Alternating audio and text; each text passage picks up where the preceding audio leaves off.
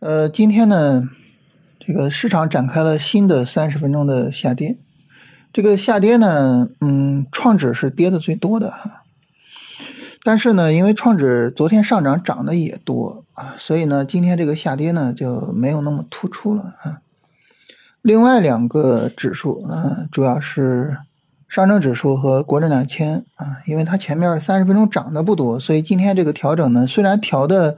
也没有那么多啊，但是呢，发生了一个本质性的变化，就是它们出现了三十分钟的破位。那这个时候呢，我们就需要考虑一个问题，就是我们要不要去暂停超短，然后去迎接短线回调的展开啊？这个对于我们来说是一个非常重要的问题。实际上呢，就是呃。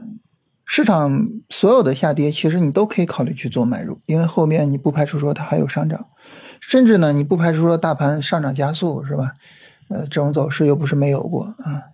但是呢，呃，所有的交易的考虑，其实呢，都是在目前的市场走势下，我们去判断整体市场的风险收益结构，然后呢，去判断 在这个当前的市场中，对于我来说，究竟是规避风险更重要，还是追求收益更重要？然后呢？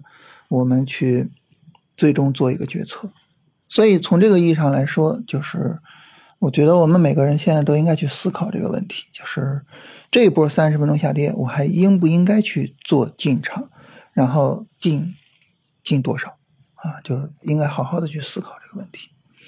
对于目前哈大盘已经上涨涨了十几根 K 线的情况下，就是对于总仓位的一个管理和调配，它比我们。做什么板块，做什么股票，嗯，使用什么买卖点去做，要重要的多。在这儿呢，我想跟大家分享一种思维方式哈，就是呃，我们怎么去考虑这个问题，或者说这个呃，我们的仓位定多少比较合适？我们可以有这么一个思维方式，就是我愿意以多大的仓位去进入短线回调。就是我们假设什么呢？假设你比如说这个三十分钟下跌，我进场了，进场之后市场不再给我出场机会，然后直接展开日线、短线回调，那这个时候我以多大的仓位去承受、去承接这个日线、短线回调，是我可以接受的。我觉得这个问题很值得我们去思考。你把这个问题考虑明白了，其实就这个下跌我能不能进？呃，进的话进多少仓位，其实也就很清楚了，是吧？就是我进的仓位就是哪怕。我进场之后，市场马上开始日线调整，我也可以接受，对吧？那这个时候其实你就比较坦然了嘛。